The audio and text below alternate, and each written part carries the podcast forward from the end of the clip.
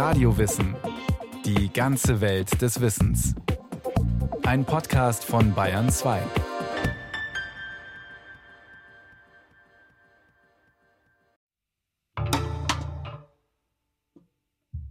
Heute im Studio Klaus-Erich Bötzges. Hi. Ich bin er. Dreimal Güller nicht. Dreimal Güller ist Bauer. Herr Söder, seien Sie nicht so mimosenhaft. Sie Nein, sind nein, jetzt nein. 50. Wir leben in einer geschwätzigen Zeit. Dank der sozialen Medien kommunizieren wir nonstop, Informationen immer und überall. Wer etwas gelten will, muss die Klappe aufmachen, in Blogs, Chats, bei Facebook, WhatsApp und Co. Nicht vergessen, immer mal wieder einen Tweet absetzen. Und natürlich muss man immer auch direkt reden, face to face. Ohne Reden keine Karriere. Was hat Schweigen in unserer Zeit verloren? Nichts. Schweigen wir nicht viel mehr als früher? Gerade wegen dieser neuen Kommunikationsmittel? Das Ehepaar im Restaurant, jeder stiert in sein Smartphone, ist schon ein Klassiker. Echte Kommunikation findet nicht mehr statt? Fraglich. Eigentlich wollen wir heute über alles reden, dank Sigmund Freud.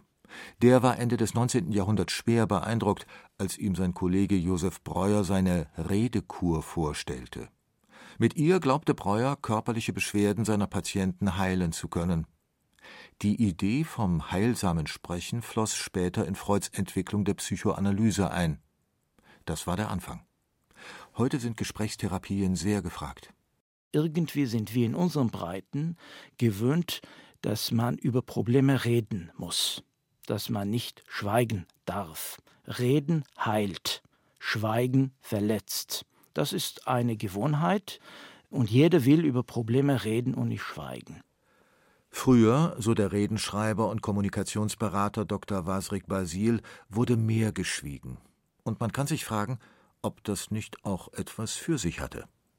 Ich kann mich erinnern, Lorke Schmidt, die Ehefrau von Altbundeskanzler Helmut Schmidt, hat einmal in einer Sendung gesagt und die Frage, wie ihre Ehe denn so lange Bestand hätte, geantwortet, weil wir nicht über alles sprechen.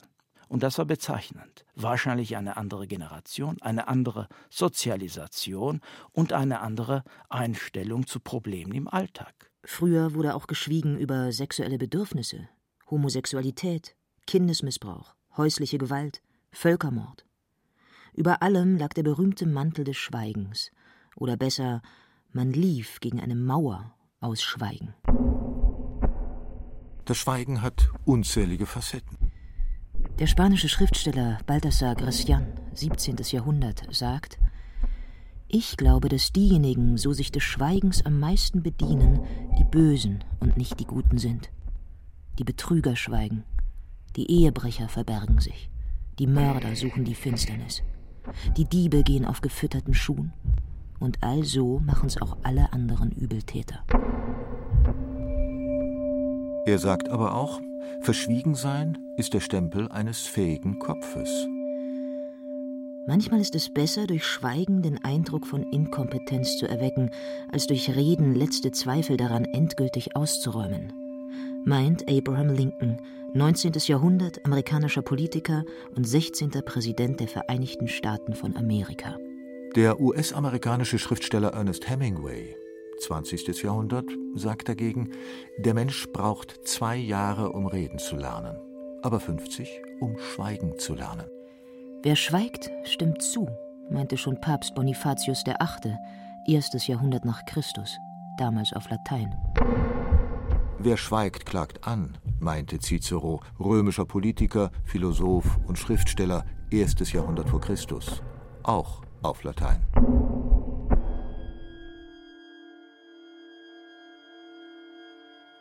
Eines ist sicher. Schweigen ist nicht einfach Leere, Stille. Im Gegenteil, Schweigen ist beredt, ein Teil der Rede oder besser Teil der Kommunikation. Denn, um mit Paul Watzlawick zu sprechen, man kann nicht nicht kommunizieren. Ein Stein zum Beispiel kann nicht schweigen, auch wenn er nicht redet. Und er kann deshalb nicht schweigen, weil er überhaupt nicht sprechen kann. Der Mensch aber, der Schweigende, setzt mit seinem Schweigen ein Zeichen, und der Angeschwiegene deutet dieses Zeichen, reagiert darauf, und so entsteht Kommunikation. Aber dieses Schweigen kann tausend Gesichter haben. Es kann mutig sein, wie das Schweigen von Willy Graf, Mitglied der Weißen Rose, der trotz Folter seine Mitstreiter an die Nazischergen nicht verriet und schwieg. Es kann genauso gut feige sein, wie das Schweigen der vielen, die stumm zusahen, wie ihre jüdischen Nachbarn abgeführt wurden. Als die Nazis die Kommunisten holten, habe ich geschwiegen. Ich war ja kein Kommunist. Als sie die Sozialdemokraten einsperrten, habe ich geschwiegen. Ich war ja kein Sozialdemokrat. Als sie die Gewerkschafter holten, habe ich geschwiegen. Ich war ja kein Gewerkschafter. Als sie mich holten, gab es keinen mehr, der protestieren konnte. Pastor Martin Niemöller, 1976. Es kann verbinden, wie das einvernehmliche Schweigen unter wirklich guten Freunden. Und es kann Freunde für immer trennen. Während Helmut Kohls Parteispendenaffäre zum Beispiel wurde eindeutig zu viel geschwiegen. Destruktiv kann das Schweigen sein, indem Verletzungen hervorgerufen werden oder Beziehungen zu Ende gehen. Denken Sie an das Verhältnis von Norbert Blüm und Helmut Kohl. Helmut Kohl hat sich bei Norbert Blüm nicht mehr gemeldet nach dieser Affäre, geschwiegen und dadurch ist eine ganze Freundschaft zu Brüche gegangen. Schweigen kann angemessen sein, zum Beispiel in der Schweigeminute, und völlig deplatziert. Zum Beispiel im Radio. Da darf auf keinen Fall eine Pause entstehen, sonst wechselt der Hörer am Ende noch den Sender. Schweigen kann auf den Einzelnen hilflos und verloren wirken. Das unendliche Schweigen dieser leeren Räume ängstigt mich. Blaise Pascal, französischer Religionsphilosoph, Mathematiker und Physiker, 17. Jahrhundert. Und Schweigen kann die Erkenntnis von der Begrenztheit der Sprache widerspiegeln. Wovon man nicht sprechen kann, darüber muss man schweigen. Ludwig Wittgenstein, österreichischer Philosoph, 20. Jahrhundert. Das Besondere am Schweigen ist, es ist bedeutungsoffen.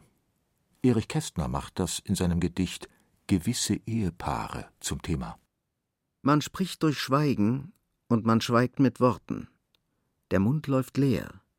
Die Schweigsamkeit besteht aus neunzehn Sorten, wenn nicht aus mehr. Es sind mehr. Und gerade darin liegt die Macht des Schweigens, seine Magie, sein Reiz und seine Gefahr. Dazu noch einmal der Kommunikationsexperte Wasrik Basil. Das größte Risiko der Kommunikation ist das Missverständnis, und Schweigen trägt sehr viel dazu bei, dass solche Missverständnisse entstehen. Die Frage ist, ob man es will oder nicht. Dabei gilt es zu unterscheiden, ob das Schweigen im privaten oder im öffentlichen Raum geschieht. Im privaten kann es ungewollt, unbewusst und aus einer Laune heraus entstehen. Im öffentlichen Raum ist das seltener der Fall. Der öffentliche Raum ist ein Raum der Macht. Und hier ist vieles inszeniert. Das heißt, wir müssen von einer Inszenierung des Schweigens sprechen oder von einem inszenierten Bruch des Schweigens. Frau Merkel beispielsweise, die Bundeskanzlerin, hat lange darüber geschwiegen, ob sie wieder kandidieren will für das Amt der Bundeskanzlerin. Aber das war natürlich ein bewusstes Kalkül, um die eigenen Reihen zu disziplinieren. Wer wie, wo, wann schweigt, ist im Übrigen immer auch kulturell bedingt. Bei den Apachen in Arizona ist es selbstverständlich, dass Eltern ihre Kinder vom Schulbus abholen, ohne ein Wort mit ihnen zu wechseln. Bei den Warm Spring Indians ist es durchaus üblich, auf bestimmte Fragen erst einmal nicht zu antworten, also zu schweigen, und erst zu einem späteren Zeitpunkt darauf zu reagieren. Schweigen kann in der einen Sprachgemeinschaft das Mittel sein, um Sympathie zu bekunden, wie zum Beispiel bei den Baya in Zentralafrika. In einer anderen Sprachgemeinschaft, zum Beispiel bei den Igbo Nigerias, gilt Schweigen hingegen als Strafmaßnahme. Schweigen ist Teil der Sprache. Und genauso wie man sprechen lernt, muss auch das Schweigen gelernt sein. Heute im Studio. Herr Söder, seien Sie nicht so Mimosen. Hi. I have a huge company. It's a huge problem. With a huge problem. So you think he has a bigger problem? I think he's got a huge problem. Wir leben in einer geschwätzigen Zeit. Vieles, was früher niemandem oder höchstens den engsten Vertrauten anvertraut wurde, wird heute mit allen geteilt, im Netz öffentlich zur Schau gestellt. Dieses zu viel an Kommunikation birgt Gefahren und ruft Gegenbewegungen hervor. Ihr dürft nicht alles preisgeben, warnen die einen. Schweigen ist einerseits sehr wichtig, weil man heute den gläsernen Menschen fürchtet.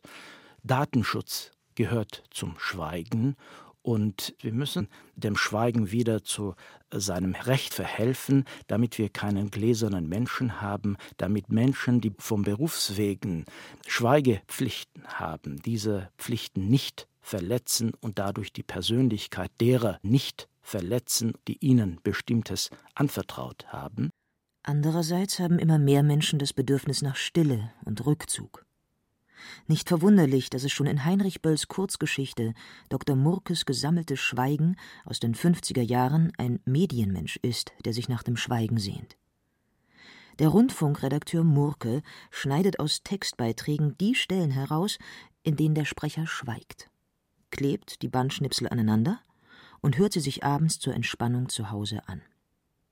Das ist seine Art, dem allgegenwärtigen Geschwätz etwas entgegenzusetzen. Er bittet sogar seine Freundin, sein Tonband zu Hause zu beschweigen. Ich kann nicht mehr. Es ist unmenschlich, was du verlangst. Mein Gott, liebe Rina, das muss ich alles wieder rausschneiden. Sei doch vernünftig, sei lieb und beschweige mir wenigstens noch fünf Minuten Band. Beschweigen, das ist auch so eine Erfindung von dir. Ein Band besprechen würde ich mal gern, aber beschweigen? Ach, Rina, wenn du wüsstest, wie kostbar mir dein Schweigen ist. Heute, im voll aufgeblühten Medienzeitalter, gewinnt das Schweigen als Gegenreaktion langsam wieder an Gewicht. Es ist zumindest in. Also wir haben andere Stichworte dafür, zum Beispiel Achtsamkeit, Entschleunigung, Work-Life-Balance, oder Unternehmen, die ihren Mitarbeiterinnen und Mitarbeitern Meditationskurse anbieten, Yogakurse anbieten. Das sind alle Zeichen dafür, dass man wieder schweigen möchte, damit die Sinne, die erschlaffen, gerade in einem Online-Zeitalter, Internet-Zeitalter, im Zeitalter der sozialen Medien, wenn die Sinne erschlaffen und stumpf werden, dass sie wieder geschärft werden, dass die Menschen wieder aufmerksam Kleinigkeiten wahrzunehmen vermögen und vor allem, dass man im Schweigen wieder den Wörtern ihre Bedeutung und ihr Gewicht zurückgibt. Den Wörtern ihre Bedeutung und ihr Gewicht zurückgeben. Das heißt so viel wie gehaltvoll sprechen. Im Gegensatz zum inhaltslosen Reden, zum puren Gelaber. Die Voraussetzung für ein Reden mit Gehalt, mit echtem Inhalt ist, so auch Professor Dr. Markus Enders, Professor für christliche Religionsphilosophie an der Universität Freiburg, das Schweigen. Das substanzielle Sprechen soll aus der Tiefe des Schweigens kommen. Es ist ja auch schon unserer natürlichen Erfahrung nach so, dass wir immer dann umso gewichtiger sprechen, wenn wir sozusagen aus einer inneren Sammlung, inneren Überlegung, inneren Ruhe, aus dem Schweigen heraus sprechen. Diejenigen, die ununterbrochen reden, sollen gänzlich schweigen, bis sie gelernt haben, wann, was und wie sie reden müssen. Diese Worte stammen aus den Mönchsregeln des Basilius von Caesarea. Im vierten Jahrhundert vor Christus verfasst, sind sie die ersten Klosterregeln, in denen sich Bestimmungen zum Reden und Schweigen finden.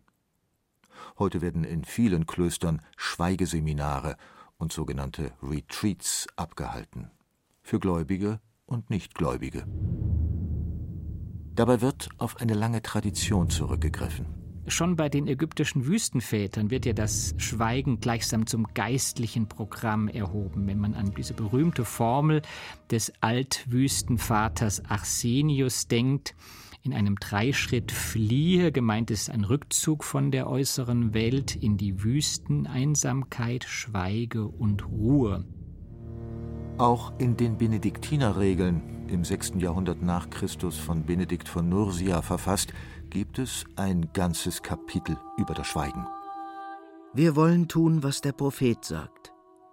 Ich sprach, ich will auf meine Wege achten, damit ich nicht sündige mit meiner Zunge. Ich stellte an meinen Mund eine Wache, ich verstummte, verdemütigte mich und schwieg vom Guten. Hier zeigt der Prophet, dass man der Schweigsamkeit zuliebe bisweilen sogar auf gute Reden verzichten soll. Umso mehr ist es Pflicht, böse Worte zu meiden, weil diese Sünde bestraft wird. Schweigen soll hier vor der sogenannten Zungensünde bewahren, der üblen Rede, dem Tratsch. Es dient aber auch der Disziplinierung innerhalb des Klosters. Klargestellt wird, wer das Sagen hat. Reden und Lehren nämlich sind Sache des Meisters. Schweigen und Hören kommen dem Schüler zu. Daneben hat das Schweigen aber noch eine weitreichendere Bedeutung. Das Schweigen gilt als Grundlage und Voraussetzung für spirituelle Erfahrung. Dieses Schweigen braucht keinen anderen Menschen, oder besser, es braucht ihn nur, um sich von ihm abzugrenzen, sich von ihm fernzuhalten. Auch Benedikt von Nursia hielt sich eine Weile von den Menschen fern. Später berichtet er von seinem Leben in Einsamkeit in seinen Lebensbeschreibungen, der Vita Benedikt. Dort heißt es, dass Benedikt mehrere Jahre als Einsiedler in einer Höhle bei Subiaco, also südöstlich von Rom, gelebt hat und dass er dort seine geliebte Einsamkeit und sein geliebtes Schweigen pflegte. Daran können wir erkennen, dass das äußere Schweigen nur dann spirituelle Früchte trägt, wenn es mit Hingabe und Liebe praktiziert wird. Denn das äußere Schweigen, das von der Ordensregel Benedikts angemahnt wird, soll zu einem inneren Schweigen führen, das heißt unser unruhiges Herz mit seinen vielen Bildern, Vorstellungen, Gedanken und Gefühlen zur Ruhe bringen, weil die innere Ruhe eine notwendige Bedingung dafür ist, dass wir eine geistliche Erfahrung machen können. Noch viel mehr als bei den Benediktinern wird in kontemplativen Orden wie den Karmeliten, den Trappisten oder den Kartäusern geschwiegen. Die Stille wird in diesen Klöstern meist nur für eine Stunde am Tag unterbrochen, erläutert der Religionsphilosoph Markus Enders. Dabei liegt dem sogenannten kontemplativen Leben die aus Erfahrung gewonnene Überzeugung zugrunde, dass der Mensch umso gottempfänglicher wird, je tiefer er in die innere Ruhe und Stille kommt. Und genau dem dient das ausgedehnte Schweigen. Natürlich ist das Schweigen nicht nur im Christentum von zentraler Bedeutung. Es wurde schon in vorchristlicher Zeit, zum Beispiel von den Neuplatonikern, zum Programm erhoben. Auch im Judentum und im Islam spielt das Schweigen eine zentrale Rolle und im Buddhismus dient es sogar unmittelbar der Erlösung. Darin liegt ein Unterschied zwischen buddhistischen Kontemplations- und Erlösungswegen und monotheistischen, wo eine Selbsterlösung des Menschen mittels des Schweigens nicht möglich ist, sondern das Schweigen der Ort der Gottesbegegnung ist, in der Gott den Menschen an sich heranzieht und ihn dadurch gleichsam erlöst, während in der buddhistischen Religion jetzt ganz grosso modo gesagt, der Mensch sich selbst in diesen Zustand vollkommener Ruhe versetzen und dadurch vom Geburtenkreislauf erlösen kann. Auch in der Mystik ist das Schweigen essentiell für die bereits im Diesseits angestrebte Vereinigung mit Gott. Diese wird als Erlebnis bezeichnet, das rational nicht zu fassen ist und daher auch nicht mit Worten geschildert werden kann. Es ist eine unsagbare Erfahrung. Das Schweigen gilt aber auch als Vorbereitung auf dem Weg zum unsagbaren Erlebnis. In der Mystik begegnet der Mensch Gott unmittelbar und für den Islam genauso wie für das Christentum gilt es, dass der Mensch Gott angemessen nur schweigend, also ehrfürchtig, ehrerbietig letztlich begegnen kann, weil sie eine gänzliche Hingabe, eine Passivität, eine Rezeptivität, und zwar eine radikale vom Menschen verlangt. Soll Gott sprechen, so müssen alle Dinge schweigen. Johannes Tauler, deutscher Mystiker, 14. Jahrhundert. Ein mystisches Erlebnis erwarten heute wohl die wenigsten, die sich für ein paar Tage oder Wochen in ein Kloster zurückziehen, um zu schweigen. Aber eine heilende Wirkung dieses Aufenthalts, eine Lösung persönlicher Probleme, eine neue Sicht auf den Alltag, eine Neuorientierung, all das wird dort schon vom Schweigen erhofft. Und ist das letztlich nichts anderes als eine Therapie durch Schweigen? Eine Schweigekur? Das können wir vielleicht in unserer alltäglichen Selbstwahrnehmung leichter verifizieren, dass unsere Gedanken sich in dem Maße klären, in dem wir innehalten, zur Ruhe kommen, Wesentliches vom Unwesentlichen unterscheiden können dadurch, so dass man auch, wenn man nicht diese religiösen Annahmen teilt oder sich als zu einer Religionsgemeinschaft zugehörig empfindet, sondern distanziert davon die Bedeutsamkeit, zumindest die anthropologische Relevanz des Schweigens sehr gut nachvollziehen kann. Markus Enders hat das ausgiebige Schweigen schon selbst erfahren. Dreieinhalb Wochen hat er sich in einem christlichen Zen-Zentrum bei Tokio im Schweigen geübt. Aus eigener Erfahrung weiß er, dass das Schweigen Zeit braucht und Ausdauer. Denn wenn man selbst einmal die Erfahrung gemacht hat, ins Schweigen eingetreten zu sein, dann merkt man erst, wie laut das eigene Innere ist, also wie überbordend die inneren Gefühle, Vorstellungen, Bilder, Gedanken sind. Man muss dann schon einen längeren Atem und Geduld entwickeln, um aus dieser Phase wieder herauszukommen. Rückschläge gehören dazu und seien es nur die Schmerzen der ungewohnten Sitzhaltung während der Meditation, die vom konzentrierten Schweigen ablenken. Aber im Laufe der Zeit wird man die Erfahrung machen, dass das zur eigenen Befriedung, zum inneren Frieden unheimlich beiträgt, das Schweigen. Und zur inneren Klarheit und so dass sich Probleme, die man schier für unlösbar zuvor hielt, oftmals wie von selbst auflösen. Wenn man dann weitermacht, kommt man letztlich sogar in einen Zustand ganz unerklärlichen Glücksempfindens, von dem man keinen rationalen Grund angeben kann, das aber sich von selbst einstellt und da ist und das einen innerlich ganz erfüllt und man am liebsten für immer darin verweilen würde.